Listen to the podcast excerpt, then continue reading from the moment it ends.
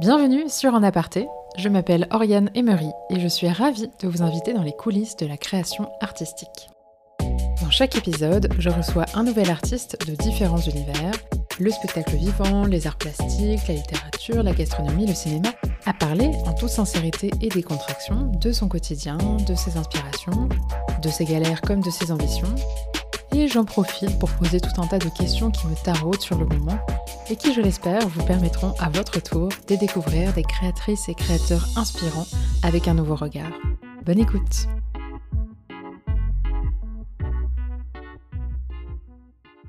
Aujourd'hui, je vous présente un artiste fascinant, Ange Leccia. Il œuvre à la croisée de plusieurs disciplines, les installations d'art plastique, le land art et le cinéma expérimental. Il crée des œuvres mémorables et intrigantes depuis 40 ans et a exposé dans les musées les plus prestigieux au monde comme le Centre Pompidou à Paris, la Biennale de Venise ou encore le Musée Guggenheim de New York. Je l'ai rencontré à l'occasion de son exposition intitulée Au film du temps au Musée des impressionnismes de Giverny, et ce grâce à mon amie Charlène qui nous a mis en contact. Un grand merci encore une fois, je sais que tu nous écoutes. Dans cet épisode, nous avons abordé différents sujets, en commençant par les débuts d'Angeleccia en tant qu'artiste, son rapport au beau, aux petits détails de la vie, de la nature, qui l'ont inspiré dès l'enfance. On a aussi parlé de comment le voyage bouleverse et inspire la création. On est revenu notamment sur le processus créatif de son film intitulé D'après Monet, sur les jardins du fameux artiste des nymphéas. On a aussi vu que l'art, c'est avant tout apprendre à regarder, et comment il incarne ce mantra de plus en plus en réutilisant ses archives plutôt que de refilmer de nouvelles images. Ce n'est pas toujours évident de parler d'art visuel dans un podcast, alors je vous partagerai sur les réseaux, notamment Instagram et Facebook, des extraits de ces films si vous voulez vous imprégner de l'univers d'Angeleccia en parallèle de, de l'écoute. Sinon, je laisse à votre imagination le plaisir de la création mentale et je vous retrouve en fin d'épisode. Bonne écoute. Très bien, et ben on va pouvoir commencer. Bonjour Angeleccia. Bonjour. Ravi de pouvoir vous accueillir euh, sur En Aparté. Euh, en particulier euh, à l'occasion de votre expo euh, au Musée des Impressionnismes de Giverny. donc évidemment, on va parler de cette exposition-là, mais j'aimerais aussi revenir un peu sur sur d'autres créations et un peu aussi sur sur votre processus créatif, sur votre manière de créer, qui j'imagine aussi a évolué. J'ai lu dans une interview que vous étiez à plus de 40 ans de carrière, donc j'imagine qu'il y a eu des évolutions. Euh, je voudrais commencer par revenir euh, déjà un peu euh, sur la genèse et comment est-ce que vous êtes devenu artiste? Alors comment on devient artiste Je ne sais pas s'il y a une réponse, mais je pense qu'il y a plusieurs réponses, il y a des contextes. Alors, j'habite un petit village en Corse, mon père est instituteur, et mon père est un espèce de violent d'ingre, a une passion euh, pour les galets, pour les galets que l'on retrouve au bord des plages.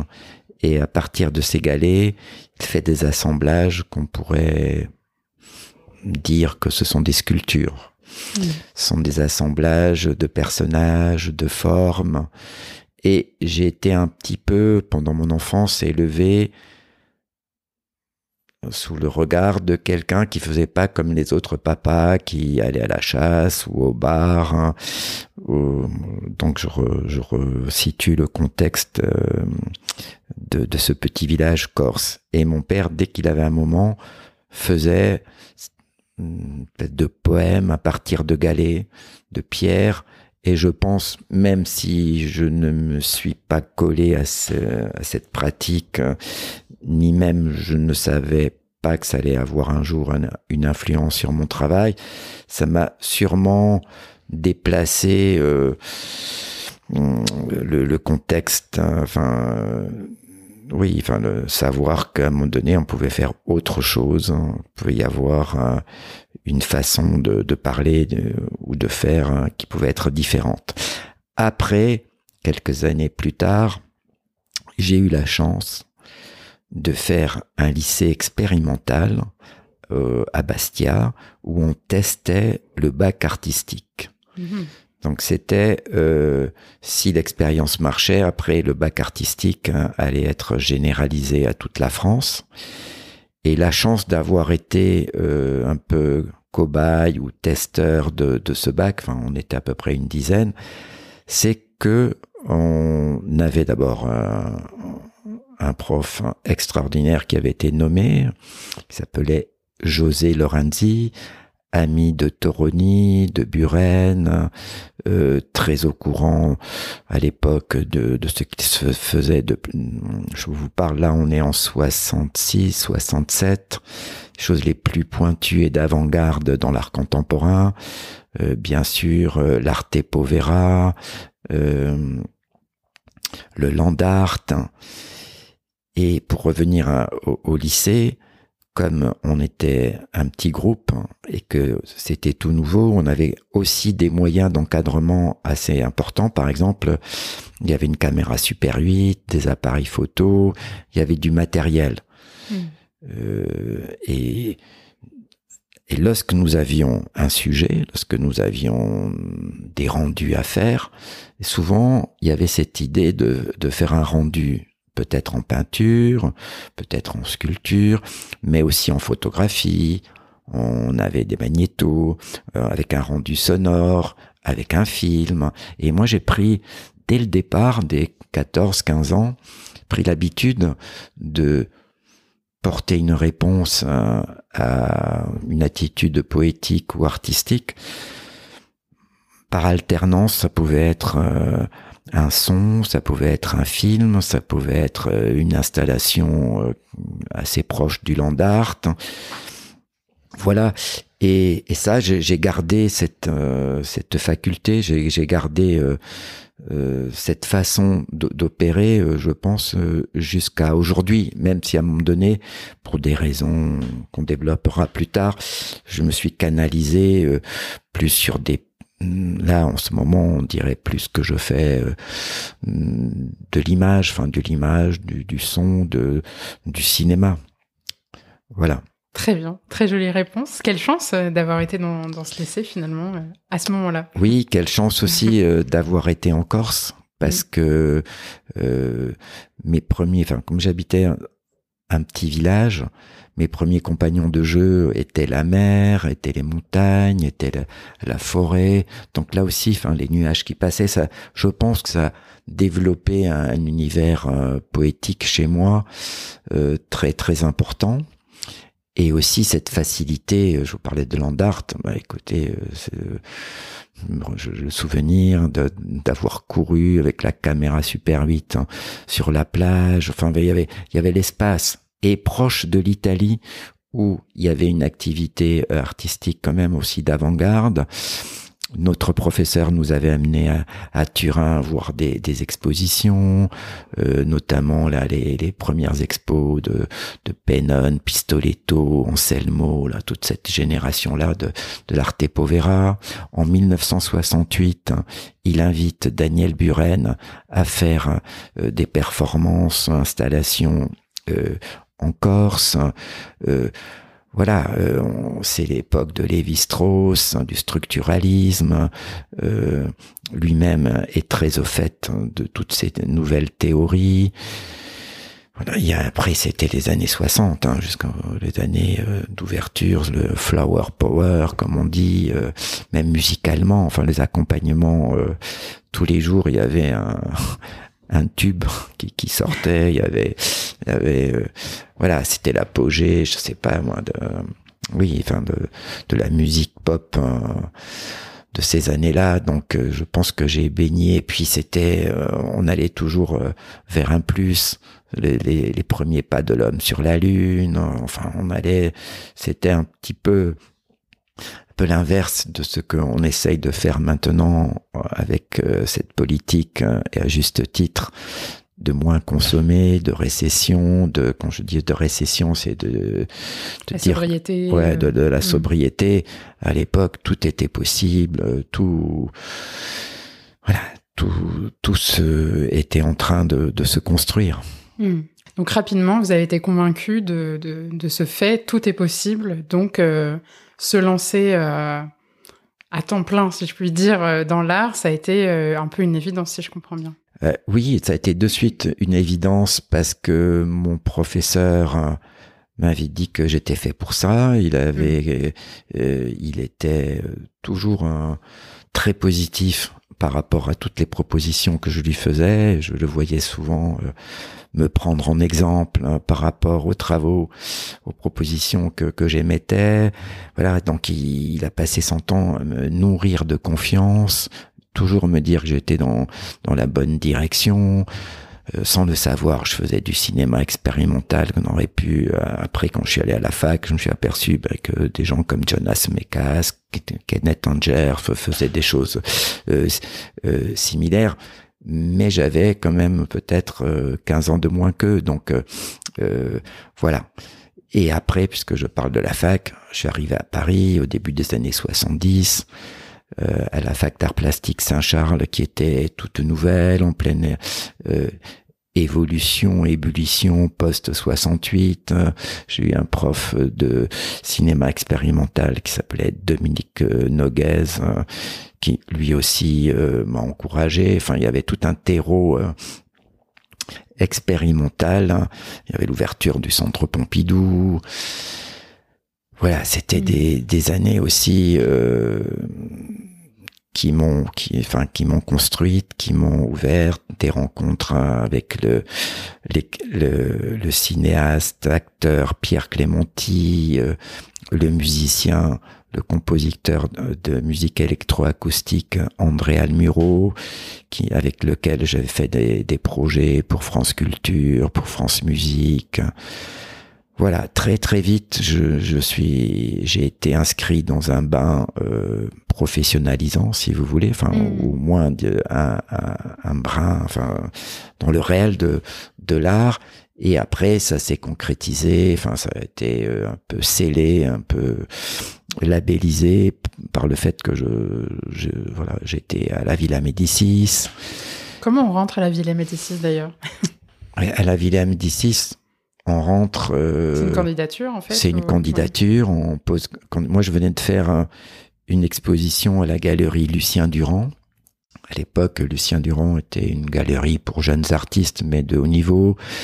Euh, je sais pas, César avait fait sa, première expo chez lui. Enfin, il y avait Bernard Fries, euh, François Rouen. Enfin, c'était une du beau monde. Euh, ouais du beau monde pour euh, pour pour un jeune artiste c'était l'espace enfin la galerie où il fallait être et donc je pense à travers son réseau euh, ses encouragements je, je me suis présenté à la Villa Médicis et, voilà j'étais j'étais pris et là aussi ça a été un moment très important de de ma vie parce que ça m'a conforté dans cette vision de l'art hein, un peu à 360 degrés parce que à la villa, il y avait bien sûr des musiciens. Je pense notamment à Pascal Dussapin, qui était aussi très proche euh, euh, des plasticiens. Il y avait des architectes, il y avait d'autres plasticiens, euh, un grand artiste comme Jacques Vieille. ça m'a permis de voir que on est, on vivait dans le même espace, dans le même espace temporel et aussi dans le même espace géopolitique. Et pour parler de la même chose, ben moi je faisais certains certains types de travail, d'autres faisaient d'autres avaient d'autres propositions et ça c'était je trouve très enrichissant euh, et voilà très stimulant. Mmh.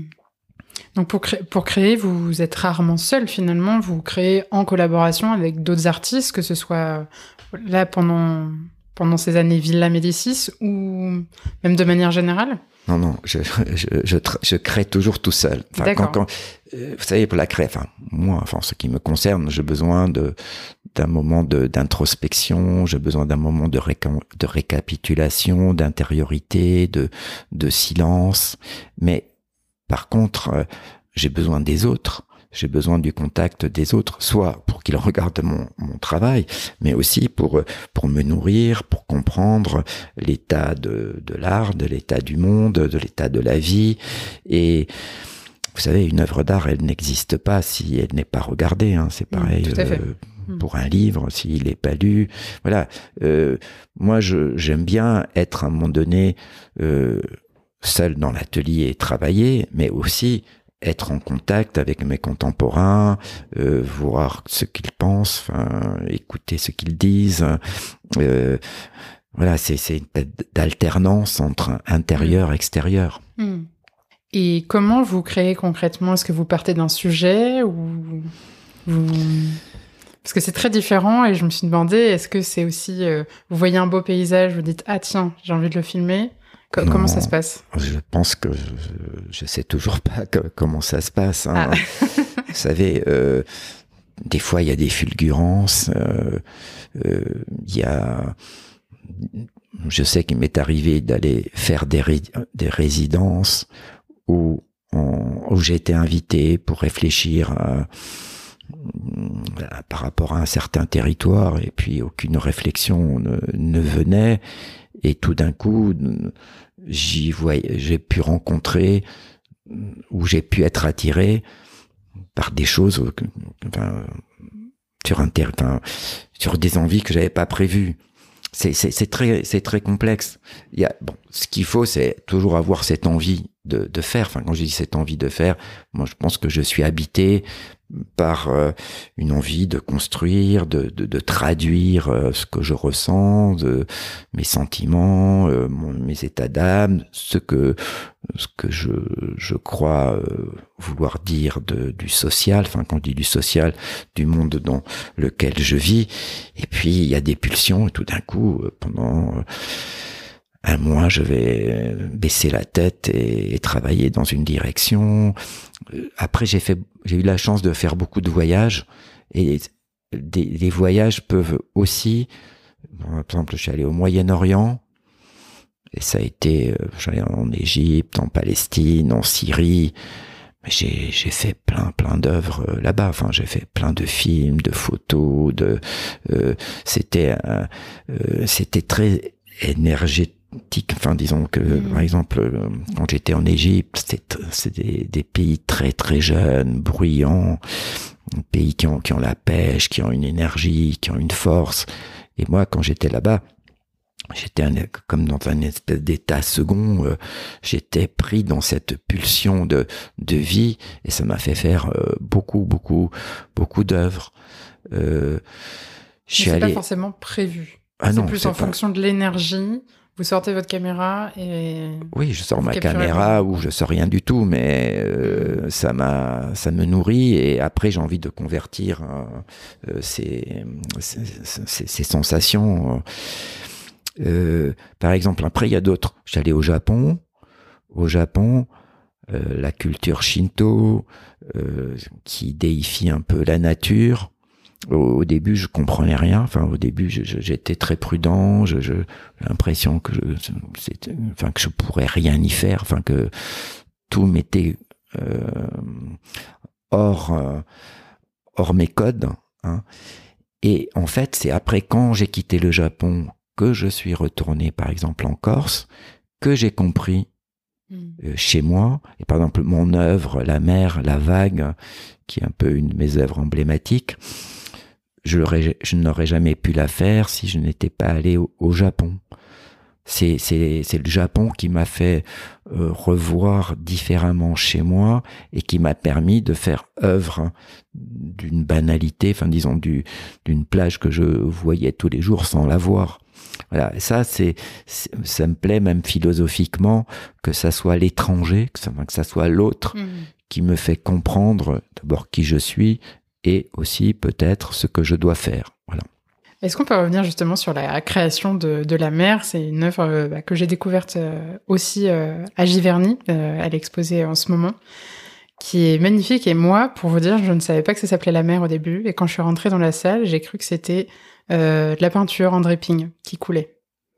Et en passant un peu plus de temps, j'ai compris que c'était la mer. Preuve que euh, parfois, sans le titre, on peut encore plus s'imaginer des choses. Euh, Bien sûr. Et c'est hyper intéressant, je trouve, dans, dans l'approche. La mer, on peut pas dire que ça soit un titre, c'est hmm. c'est euh, factuel. Enfin, voilà, c'est la mer. C'est mais bon, c'est le regard de l'artiste. Hein. c'est je ne fais que inverser la, la caméra d'un quart de tour et tout d'un coup euh, le sens, de la mer, euh, comment elle arrive sur la plage, on, on, perd le sens de la pesanteur, de, on dirait qu'elle est au ralenti alors que c'est la, la vitesse euh, naturelle, on dirait que c'est que c'est des vagues qui dessinent des montagnes enneigées. Enfin, on mm. perd tous nos repères. Et en fait, c'est apprendre à regarder aussi. Hein. C'est voilà, mais je sais pas, euh, sans me comparer à lui, hein, mais plein plein d'artistes font ça. Je sais pas, Cézanne nous a appris à, re-regarder la montagne Sainte-Victoire. Enfin, je, pense que euh, oui, c'est enfin tous les artistes font ça. C'est ils regardent euh, le réel, mais ils nous le rendent euh, transfiguré. Hmm. D'ailleurs, j'avais noté une, citation que j'ai trouvée dans, une de vos interviews. Euh, C'était un artiste apprend à regarder la normalité de façon différente. Et je trouvais ça très intéressant comme euh, comme point de vue, je trouve que c'est particulièrement le cas dans l'art contemporain. Oui, mais vous savez, ça, je pense à toutes les époques, euh, même à la Renaissance, quand quand on fait passer, je sais pas, une scène de famille euh, euh qui devient une scène euh, déifiée, enfin, euh, bah, Marcel Duchamp, il a, mm. il, a, fait que ça, hein, c'est ready made, enfin, même si c'est au premier degré, même si c'est basique, c'est, même si c'est la, la notion la plus simple. Hein, on dit la notion la plus simple, c'est la plus radicale. Hein, oui, c'est de montrer que ça dépend de nous. Enfin, c'est nous qui faisons l'œuvre. C'est nous qui qui donnons un statut euh, à ce que l'on voit, un statut différent. Et ça, c'est aussi euh, philosophique, c'est-à-dire que ça dépend de nous. Tout dépend de, de la façon dont on regarde les choses. Euh, moi, je, enfin, souvent avec mes étudiants, enfin, quand j'étais longtemps enseignant, on me demandait qu'est-ce qu'il faut faire? Enfin, on a l'impression que c'est soit dans le déplacement ou dans la complication ou dans dans une mise en, état particulier euh, que l'on peut faire des œuvres. Et moi, je leur disais, mais non, il suffit d'apprendre à regarder, même là, là où vous êtes, dans, les trois mètres carrés là qui sont autour de vous, euh, il y a impossible de faire œuvre. Voilà, mais le problème c'est que souvent euh, on voit pas, les choses nous, nous échappent et c'est un gros travail de, de, de, concentration, de, de culture, de connaissance, de voilà, de synthèse de, de ce qu'on a vécu, de ce que l'on connaît, qui permet à un moment donné d'avoir des gestes simples qui font sens. Hmm. Et vous, vous avez une manière de le cultiver au quotidien, ce, regard attentif sur, euh, sur les choses, sur le monde? Écoutez, c'est de vivre. Après, je n'ai pas une formule magique ou je ne fais pas des exercices tous les jours pour. Non, ben après c'est oui, c'est un. Je vous dis, ça remonte sûrement dès l'enfance à, avoir une attitude, avoir euh, cette habitude de faire de faire différemment. De faire art, je sais pas, en tous les cas de, de faire euh, euh, des choses que l'on peut inscrire du côté de la philosophie, de la poésie, du cinéma, euh, des arts plastiques. Hmm. Très bien. Peut-être que je réponds pas à vos questions. Si, si, non, mais c'était pour savoir si vous aviez aussi un peu d'une manière un peu plus, pas scolaire, mais un peu plus précise, si vous aviez un peu des trucs pour apprendre à, regarder, pas forcément pour en faire euh, de l'art, mais aussi euh, euh, dans, je trouve qu'on a quand même, on vit dans une époque où tout doit aller très très vite, et je trouve que c'est c'est intéressant et même bénéfique parfois de s'arrêter un peu sur les choses. Voilà. Oui, mais alors moi, si vous voulez, pour aller dans dans le sens de ce que vous dites, j'ai beaucoup beaucoup filmé entre l'âge de de 15 ans et et, aujourd'hui, et je, me penche beaucoup sur mes archives, c'est-à-dire que euh, j'ai de moins en moins envie aujourd'hui de filmer, de faire de, nouvelles, hein, disons, de, prendre une caméra et de faire une mise en scène et filmer, mais par contre, de re-regarder euh, mes archives qui, à un moment donné, j'ai des images qui n'avaient pas de sens, enfin, à l'époque, je pensais que je pouvais rien en faire et je m'aperçois qu'aujourd'hui, je peux donner sens, je peux faire œuvre avec cette banque d'images. Et ça, ça m'intéresse et depuis quelque temps, je travaille beaucoup, beaucoup avec euh, c'est avec cette banque d'images, même alors sans jouer les les écolos, tout ça, euh, je, je, me dis que qu'est-ce que je vais pas encore fabriquer des images alors que j'en ai des, des, des centaines d'heures. Donc j'aime bien me replonger, essayer de donner sens, de voir ce que je n'ai pas vu de mhm. ce que je filmais, euh, ces images il y a 15, 20 ans, 10 ans. Mhm. C'est ce que vous avez fait normalement, enfin, notamment dans Au film de l'eau. Voilà, euh, c'est pas au film de l'eau, c'est au film du temps. Au film du temps. Désolé. Ben oui, c'est une conjonction entre la mer et... Oui, oui, et puis euh, aussi, euh, maintenant, j'ai un problème avec les, les caméras d'aujourd'hui qui sont hyper précises, qui sont hyper nettes, euh, qui font une, image chirurgicale. Et les images que j'ai pu filmer avec des caméras d'il y a une vingtaine d'années sont plus douces, sont plus presque plus abstraites, plus floues, plus plus sensibles. Et d'ailleurs, j'ai gardé euh, ces caméras et quand je filme aujourd'hui, des fois, il m'arrive de, de filmer. Euh, je viens de faire une série de films euh, pour la maison Hermès. Eh bien, j'ai filmé avec une caméra du début des années 90 hmm. et ils étaient vraiment surpris de la matière. Ils m'ont demandé comment t'as fait et tout. voilà. C'est la caméra. C'est la, caméra. Enfin. Hmm. Il n'y a pas de filtre que vous rajoutez après, c'est vraiment le grain de la caméra? Oui, c'est le grain de la caméra. Euh, j'aime pas utiliser des superfuges euh, techniques. Moi, j'aime bien tout faire à la prise de vue. Euh, oui. Hmm. Alors, je pense que vous, vous, en avez déjà parlé, mais j'aimerais qu'on y revienne quand même sur le processus créatif de l'œuvre d'après Monet, qui est assez cocasse, qui vient d'une commande initiale. Alors oui, euh, d'après Monet est une commande. Donc moi personnellement, de ma propre initiative, je ne serais jamais allé euh, faire ce projet. Enfin, je ne serais jamais allé de ma propre initiative euh, dans les jardins de Monet et faire un projet autour de Monet. C'est pas un peintre qui vous inspirait plus que ça Non, oui, enfin, euh, j'aime beaucoup euh, euh, le côté immersif. J'aime beaucoup euh, euh, l'orangerie, enfin, lorsqu'on est dans cet espace que qu'on habite, enfin, quand, quand je dis qu'on habite, quand on marche à l'intérieur d'une œuvre, c'est un côté très cinématographique, je dirais Panavision, enfin, ça, voilà, ça, ça m'intéressait, mais bon, c'était plus euh, le dispositif, après euh, l'essence même de la peinture, de l'abstraction de, de la nature, voilà, des, des, des centaines d'artistes en on, fait ça, même si euh, Monet euh, l'a fait d'une manière euh, exceptionnelle. Mais, mon territoire n'était pas de, de relire Monet. Donc j'ai cette commande du musée de l'Orangerie qui m'a fait réfléchir, qui, qui m'a un peu j'accepte ou j'accepte pas. Euh, j'ai accepté, mais je n'ai pas voulu euh, euh, être, puisque vous employez le, tout à l'heure le terme scolaire, mm. j'ai pas voulu être scolaire, j'ai pas voulu aller à Giverny, donc j'ai filmé beaucoup la nature, des fleurs chez moi en Corse, notamment avec une vieille caméra pour obtenir des matières, tout ça.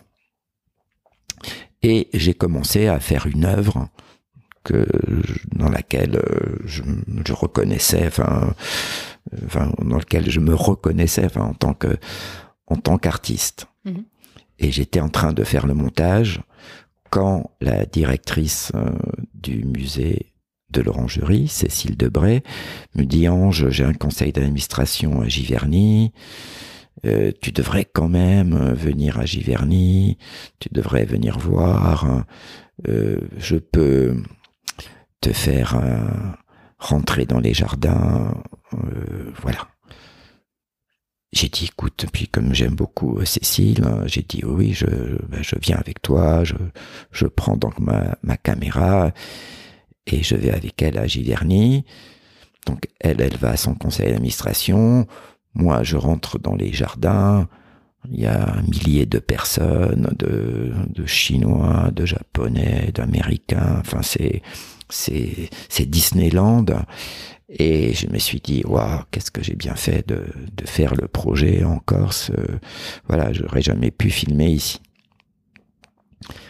La journée se passe, je retrouve euh, euh, Cécile en fin de journée. Elle me dit, tu t'es promené dans les jardins? J'ai dit non, il y avait trop de monde. Ça me donnait mal à la tête.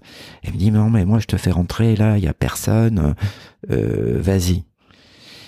Et j'ai réappréhendé euh, l'espace euh, mis en place par Monet, donc tous les jardins tout seul, avec ma petite caméra, et au début sans aucune intention de filmer, mais j'avais la caméra, et je me suis promené, donc c'était la, c'était euh, le, début de l'été, donc on était au mois de juin, les journées très très longues. Je dure donc le, les jardins ont fermé au public, je pense à 17 heures, et je me suis retrouvé de 17 heures à 23 heures, tout seul, à déambuler, à déambuler à l'intérieur de de ce dispositif. Et tout d'un coup, ça a basculé. J'ai quand même euh, compris qu'en fait, ce n'était pas un jardin, c'était euh, une écriture en fait c'était mm. comment dire un, un territoire c'est-à-dire que faut, faut, faut, se remettre dans le contexte aussi de monnaie hein. il y avait la, la guerre 14-18 euh, à, à, sa porte il vieillissait il était dans en, fin de vie enfin entre guillemets enfin avec ses problèmes de vue enfin et ce jardin moi j'ai fait alors je sais que Monet l'a fait bien sûr avant moi, et, j'ai fait aussi immédiatement un, parallèle avec le Japon. Moi, quand j'habitais euh, au Japon, j'habitais, j'étais à la villa Kujoyama. Juste à côté, il y a le chemin des philosophes, il y a tous les temples, tous les temples, le temple d'argent, le temple d'or, qui ne sont pas que des architectures, mais aussi des déambulations, des déambulations qui, qui mènent au sensible, qui mène à la réflexion, qui mène à la poésie, qui mène à la philosophie. Et j'ai retrouvé tout ça dans cette déambulation du, dans le jardin de, de Monet. Et tout d'un coup, je, je, me suis dit, mais en fait, euh, que j'avais manqué d'humilité, que j'avais été prétentieux de, de vouloir filmer mes fleurs à moi, enfin mes paysages, que qu'il fallait que que oui que que je rende hommage à Monet, mais presque au premier degré. Il fallait et tout d'un coup j'ai sorti ma caméra et guidé par la spiritualité de, des chemins qu'il a dessinés, des, des parterres de fleurs qu'il a construits, euh, c'est-à-dire ces, ces, ces fleurs qui étaient éléments de vie en opposition à la destruction, à la destruction de l'homme Hmm. L'homme qui, enfin, on le voit encore aujourd'hui, qui est déclencheur de guerre et tout, et tout d'un coup, oui, ce, ce, transfert vers la nature, vers l'apaisement de la nature, et l'apaisement et, et la vie, la vie, enfin, la créativité. Et voilà, tout d'un coup, j'ai sorti la caméra, je me suis mis à filmer, et, et voilà, je me suis senti un peu euh, euh comme un, presque euh, euh, euh, oui, dans une introspection, mais je, je veux dire, je me suis retrouvé un, un peu comme un indigène à l'intérieur de, de, de, de, sa jungle, c'est-à-dire que coupé de, de, de euh, mettant euh, hors, hors de, enfin, hors de moi euh, ma culture et tout, et être vraiment au premier degré dans, dans ce parterre de, de, de nature et de fleurs. Et j'ai filmé, j'ai filmé jusqu'à tard le soir. J'y suis retourné avant que le, les jardins ouvrent très tôt le matin. Et c'était un peu, c'était très euh, Pollockien. Quand je dis très Pollockien, c'était très Jackson Pollock. Enfin, c'est voilà, j'étais au-dessus des fleurs, j'avais la caméra. Et ça a donné euh, l'œuvre qui, qui, a été présentée à l'Orangerie l'année dernière et qui est présentée en ce moment euh, au musée des impressionnismes à Giverny, avec ce rajout d'une archive que j'ai trouvée dans un film de Saja Guitry, où l'on voit euh, Monet peindre, et j'ai fait une boucle en fait, ça devient où on le voit utiliser son pinceau sur la palette, donner quelques coups de pinceau et revenir sur sa palette. Et j'ai mis tout ça en boucle. Ça devient un rituel presque chamanique qui vont avec avec ce parterre d'images de fleurs que que j'ai mis en, en parallèle. Hmm. Ouais, c'est très beau et très, très immersif en fait, parce qu'il y a dix, dix, grands écrans qui sont euh, bah, disposés euh, dans, dans, une salle et, et oui, c'est presque une méditation en fait, j'ai trouvé. En tout cas, moi, quand je suis allée la voir, euh, cette œuvre-là. Hmm. Très, très intéressant aussi de, de voir que finalement, euh, même une œuvre commandée peut se faire en plusieurs étapes et que vous aviez une première idée et qu'il a fallu certaine manière persévérer ou voir les choses différemment pour pouvoir euh, atteindre euh, l'œuvre qu'on peut voir aujourd'hui. J'avais une question sur euh, au film du temps, sur lequel on, enfin ce qu'on a évoqué tout à l'heure. Comment on fait pour trier et extraire un peu la, quintessence de voilà de, de, des films quand on a 40 ans d'archives Oui, enfin, il y a 40 ans d'archives, mais il y a des directions à l'intérieur de ces archives. Il y a aussi euh, euh, le, dialogue avec le, directeur du, musée, hein, Cyril Chiama. Euh, voilà, c'est. il y avait quelques directions qui vous a été données en non, Non, non, aucune direction. J'étais complètement libre, mais j'avais envie de d'être en écho. Euh, par exemple, euh, l'œuvre La mer, je, j'ai senti que par rapport à, cette euh, cohabitation avec les jardins de Monet, avec euh, cette idée des impressionnismes, de le regard sur la nature, si ça avait été dans un autre lieu, si ça avait été dans une autre ville, j'aurais pas mis la mer. Hmm. Mais là, je trouvais que c'était important de mettre ces éléments de nature. J'ai aussi Enfin, je suis pas insensible. Enfin là, quand j'étais en plein montage, on était en plein, en plein paroxysme de la guerre en Ukraine. Ça m'a influencé par rapport à certains montages, à certains choix d'images, à mmh. certains choix d'archives, et aussi euh, balancer euh, ou contrebalancer ces images de guerre.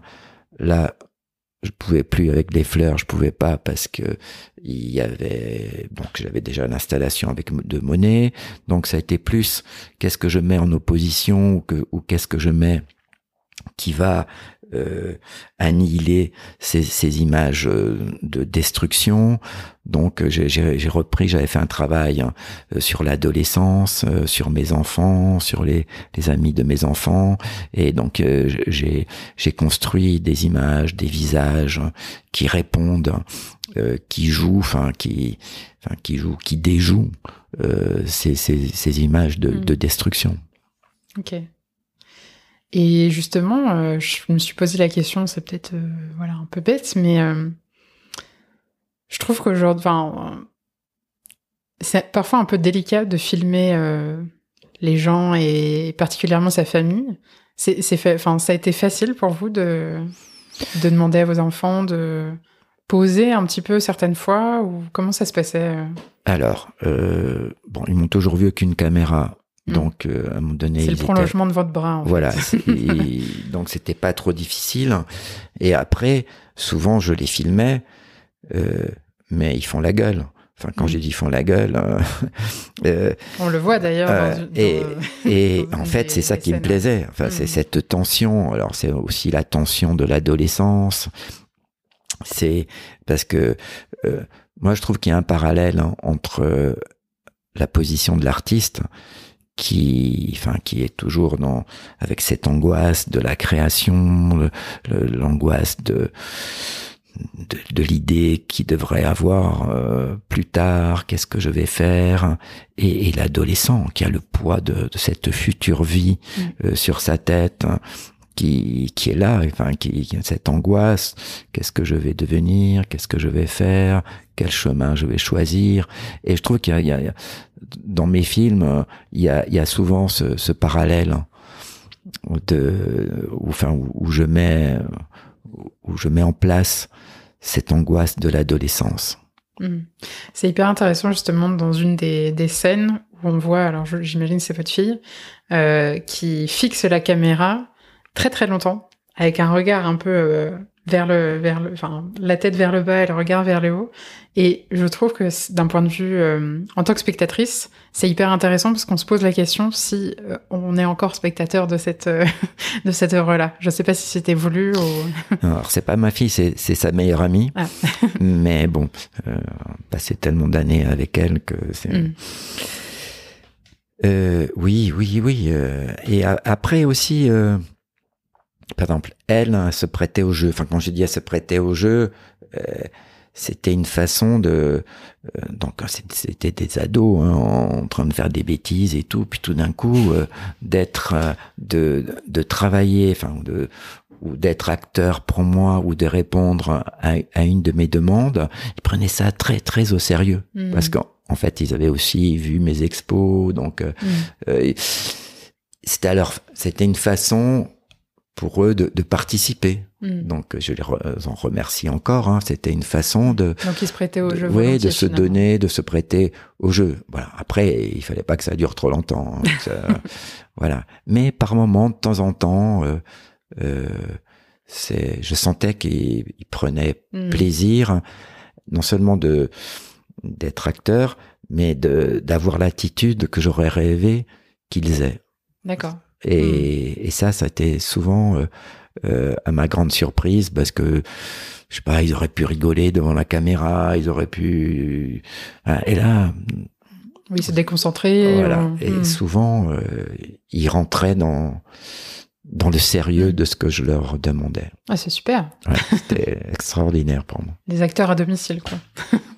Vous avez travaillé aussi avec des vrais acteurs, entre guillemets Oui, j'ai fait des films, j'ai fait un long, enfin, j'ai fait... J'ai travaillé avec euh, Cécile Cassel, j'ai travaillé avec Laetitia Casta, mais je, enfin, je ne, enfin, j'ai travaillé avec le chanteur Christophe, euh, hmm. avec Dominique Gonzalez Forster. On a fait un film sur lui là qui sort bientôt au cinéma. Mais moi, je préfère ce cinéma euh, comme ça, de hasard. Enfin, ce cinéma qui, qui est spontané, voilà, qui est plus spontané, qui est plus intime, qui est qui est pas professionnel. Donc, euh, il y a des choses qui qui se dégagent de de mes acteurs, enfin de mes de mes témoins plutôt qu'acteurs, qui qui a une force incomparable. Hmm. Euh, alors j'avais une question, mais je viens de la perdre. une autre question qui, me semble importante. si, elle reviendra, ça reviendra. Euh, selon vous, comment et avec quoi votre art a évolué aujourd'hui avec euh, le recul que vous pouvez avoir, notamment en réépluchant vos archives Alors, moi, enfin, les, les évolutions de, de mon art, je pense que j'ai eu une période euh, où je faisais un art hein, qui était très proche du land art, hein, parce que j'étais en Corse, où j'avais la géographie, j'avais l'espace, j'avais la nature euh, à ma disposition. Euh, après, quand je suis arrivé... Est-ce qu'on peut juste préciser pour les auditeurs la définition du, du land art en, quelques mots? Je sais pas, j'avais fait une œuvre j'avais fait, j'avais découpé euh, un carré de un mètre sur un mètre euh, de bitume, enfin sur une route, hein, sur euh, ça avec le, le, lycée, avec l'autorisation, avec l'ingénierie de, de la ville hein, de, de, Bastia. Hein. J'avais donc avec une machine, on avait coupé sur le sur l'autre, enfin pas l'autoroute parce qu'il n'y a pas d'autoroute, enfin sur la route goudronnée, mmh. un mètre carré de goudron, qu'on avait mis dans un champ à côté, dans un champ de fleurs à côté, et on avait découpé dans le champ de fleurs euh, un mètre carré de de, de, champ. de, champ de fleurs qu'on a mis dans le sur le voilà qu'est-ce que j'ai fait? Donc c'est utiliser la nature pour créer oui euh, voilà mm. j'avais un, un, projecteur à diapositive très très performant et j'allais euh, les jours de tempête hein, quand la mer se fracassait sur la jetée elle faisait des, des grands murs d'eau et je projetais l'image. et lorsque le, les vagues, enfin l'écume faisait écran, il y avait l'image qui s'inscrivait et se dissipait euh, bien sûr quand mm. l'écume retombait. Voilà, j'ai fait, mais je vous dis, j'ai fait plein de films en, courant sur les plages, en courant, euh, en fixant toujours le soleil ou en fixant le sol. Voilà, je, je, je, tourne les pages d'un livre pour que vous compreniez ce que je suis en train de vous dire. Voilà, par exemple, toute... Euh, là, je suis en train de montrer des images de, de soleil, mais comme la caméra va, va très vite, ça dédouble le, le, le soleil. Enfin, on dirait que le soleil, il est triple. Hmm. Voilà, c'est... Vous voyez, là... là je, Il y a beaucoup d'œuvres d'art euh, qui pourraient être euh, associées au mouvement du land art, finalement. Oui, oui, que c'est oui, inspiré de la nature. Inspiré de la nature et, et, prendre à témoin la nature. Hmm. Par exemple, euh, moi j'habitais euh, euh, quand j'étais au lycée dans la, la, dans une zone périphérique à la ville de Bastia et qui, qui était en train de d'être construite où on construisait beaucoup beaucoup d'immeubles. Et il y avait beaucoup il y avait des camions qui passaient remplis de de terre ou remplis de de, de, de goudron fumant euh, mais moi, je, je, pour moi, c'était des œuvres d'art. Enfin, je le vivais, je regardais ça, je pense, avec le, le même, euh, la même émotion que à l'époque des impressionnistes, on pouvait regarder un tableau impressionniste. Mm. Ça me faisait, j'avais le cœur qui battait. Enfin, voilà. Après, c'était aussi parce que j'étais ado, parce que j'ai perdu aussi. il y a de moins en moins de choses qui me font battre le cœur comme je pouvais le. Ah oui. bah oui, c'est la vie, la vie euh, qui fait que on se ferme un peu. Et euh, j'ai pas fini de répondre à votre question. Comment votre art euh, a évolué? Oui, alors comment il a évolué? Euh, Oui, c'est une très très bonne question. Donc euh, oui, les années de jeunesse, beaucoup d'espace. Donc euh, je sais pas, je faisais comme tout jeune qui fait de la peinture, euh, on, croit découvrir le monde, on fait du Jackson Pollock sans le savoir, met, en faisant du draping. Euh, moi, j'avais, je prenais des grandes plaques de contrepla de contreplaqué et je vidais des pots de peinture sur ces plaques de contreplaqué, les les les, couleurs se mélangeaient entre elles. J'avais 14, 15 ans quand, quand je faisais ça. Hein. Euh, après, j'ai vu que Jackson Pollock, il avait fait ça euh, dans les années, euh, à la fin des années 40, 50. Donc voilà, je, je réinventais rien. Je n'inventais rien, mais j'étais dans une pratique de construction d'une liberté artistique. Après, par contre, quand je rentre, quand je suis à Paris, bah, j'ai une petite chambre, euh, à l'époque on en disait ça, une, petite chambre de bonne, euh, l'espace se, se resserre, se referme, euh, donc ma pratique change beaucoup, se concentre plus sur, sur l'image, j'ai dit sur l'image, sur, sur le cinéma, parce que il me suffit d'avoir une petite visionneuse d'avoir une caméra, les, mes, mes galettes de film, mes bobines de film et un petit un petit banc de montage, tout ça tient sur une table de d'un mètre cinquante. Voilà, ça et en même temps le contenu était très libre, explosif, sans retenue. Voilà, ça je pense que ça ça a joué. Après après la Villa Médicis, ouais, à la Villa Médicis, j'ai eu un grand atelier. Euh, j'ai fait même des, œuvres qu'on pourrait dire proches de la peinture. Puis c'était des, des grandes toiles euh, avec où je où je disséquais, où je, enfin, je faisais un dessin que je euh, que je déchirais à l'infini et ça donnait de, de grandes formes, des, grands déserts, un peu comme lorsque on regarde une émission de télé, qu'elle est finie, il n'y a plus de programme, il n'y a plus que des petits points, une espèce de neige. Voilà, j'ai fait des, des travaux comme ça, mais là j'avais un très très grand atelier. après, quand je j'étais à Paris, j'avais aussi euh, j'ai eu euh, un atelier qui m'a permis de d'essayer des des formes comme des pièces avec des globes terrestres, euh, des motos, voilà. Après, je, là, je n'ai plus d'atelier hein, euh, et je suis très content aussi de d'avoir resserré ma pratique que je pense, euh, alors euh, sans jouer avec l'écologie, hein, je, je, disais ça en préambule. Je trouve que c'est plus, ça correspond plus à, à, ma vie, à ma façon de voir le monde aujourd'hui. Et là, mon atelier, en fait, c'est un, petit ordinateur, euh, euh, quelques disques durs euh, et, une, et, une, petite caméra. Et j'ai l'impression qu'avec ça, je, je peux continuer à, à, faire des œuvres, même des œuvres très grandes. Hmm. Oui, donc aujourd'hui, ça se resserre plus sur la, sur la vidéo. oui, moins mais par contrainte, mais plus par choix aujourd'hui. Oui, enfin après euh, là, j'expose en ce moment euh, à la fondation EDF. Euh, c'est une œuvre avec des globes terrestres. voilà, mais c'est pas moi qui les fabrique, c'est-à-dire que là, on commande à l'usine des globes, hein, ils les livrent dans le dans l'espace d'exposition, ils sont montés dans l'espace d'exposition et après ils sont rendus. Enfin, à moins que j'avais pas prévu là. Il n'y a pas de souci.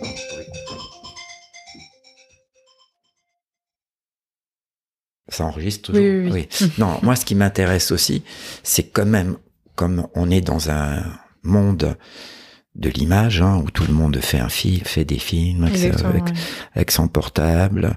Euh, il y a plein, plein de, ben, bien sûr, de, de chaînes de télé, de, de sites hein, qui fabriquent euh, des images euh, même l'intelligence artificielle fabrique des images aujourd'hui. Exact, exactement.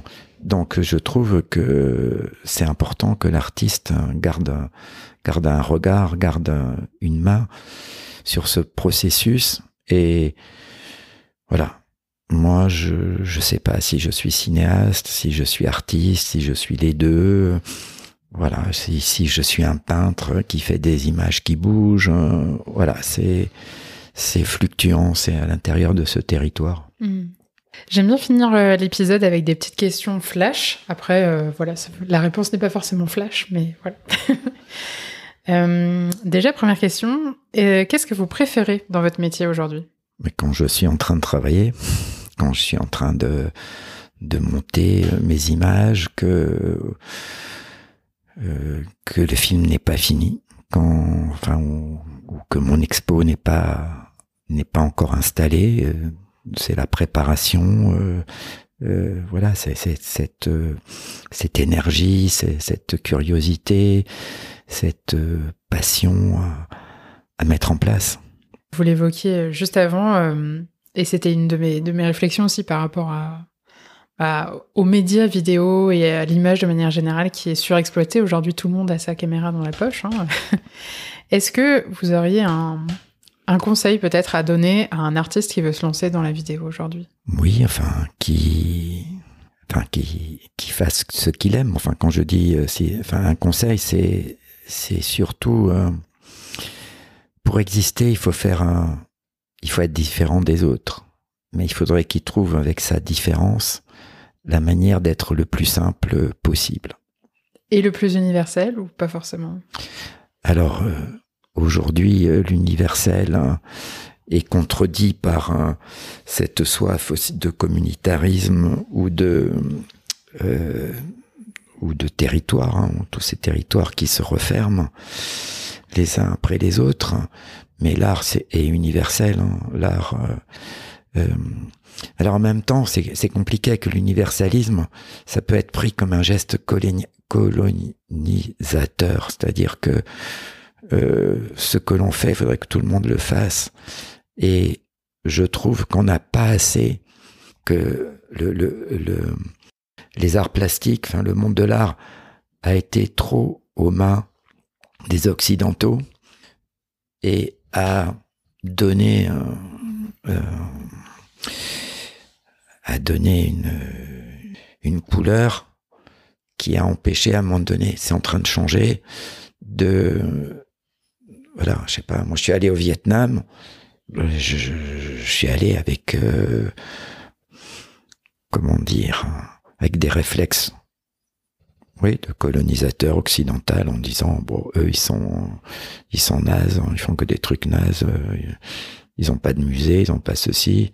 Puis finalement, j'ai rencontré des artistes qui à leur façon, par rapport à, leur contexte économique et géographique et, et même leur vision du territoire de l'art, c'est des choses extraordinaires. Mmh. Voilà. Euh, je, à l'époque, je m'occupais d'une résidence au Palais de Tokyo. J'ai d'ailleurs invité un, un, artiste vietnamien. Je lui ai dit, ah, écoute, viens. Je lui montre sur mon ordinateur portable. Je lui montre la résidence et tout, ce que l'on faisait.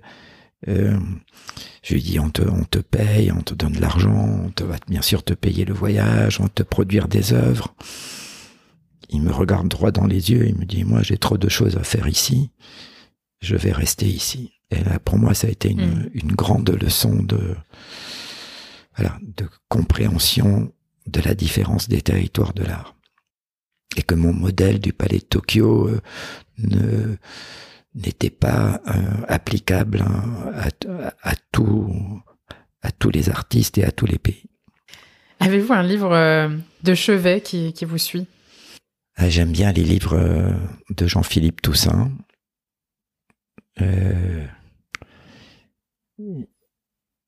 J'aime bien, j'aime bien ma tablette. Votre tablette euh, où il y a plein de livres dedans, c'est ça Non, il y a plein de. Il y a tout. il y a l'ouverture au monde. Vous n'êtes pas, vous lisez pas beaucoup? Alors, euh, c'est, je sais pas quoi répondre. Ah non, mais j'adore lire, mais c'est vrai que je lis pas beaucoup.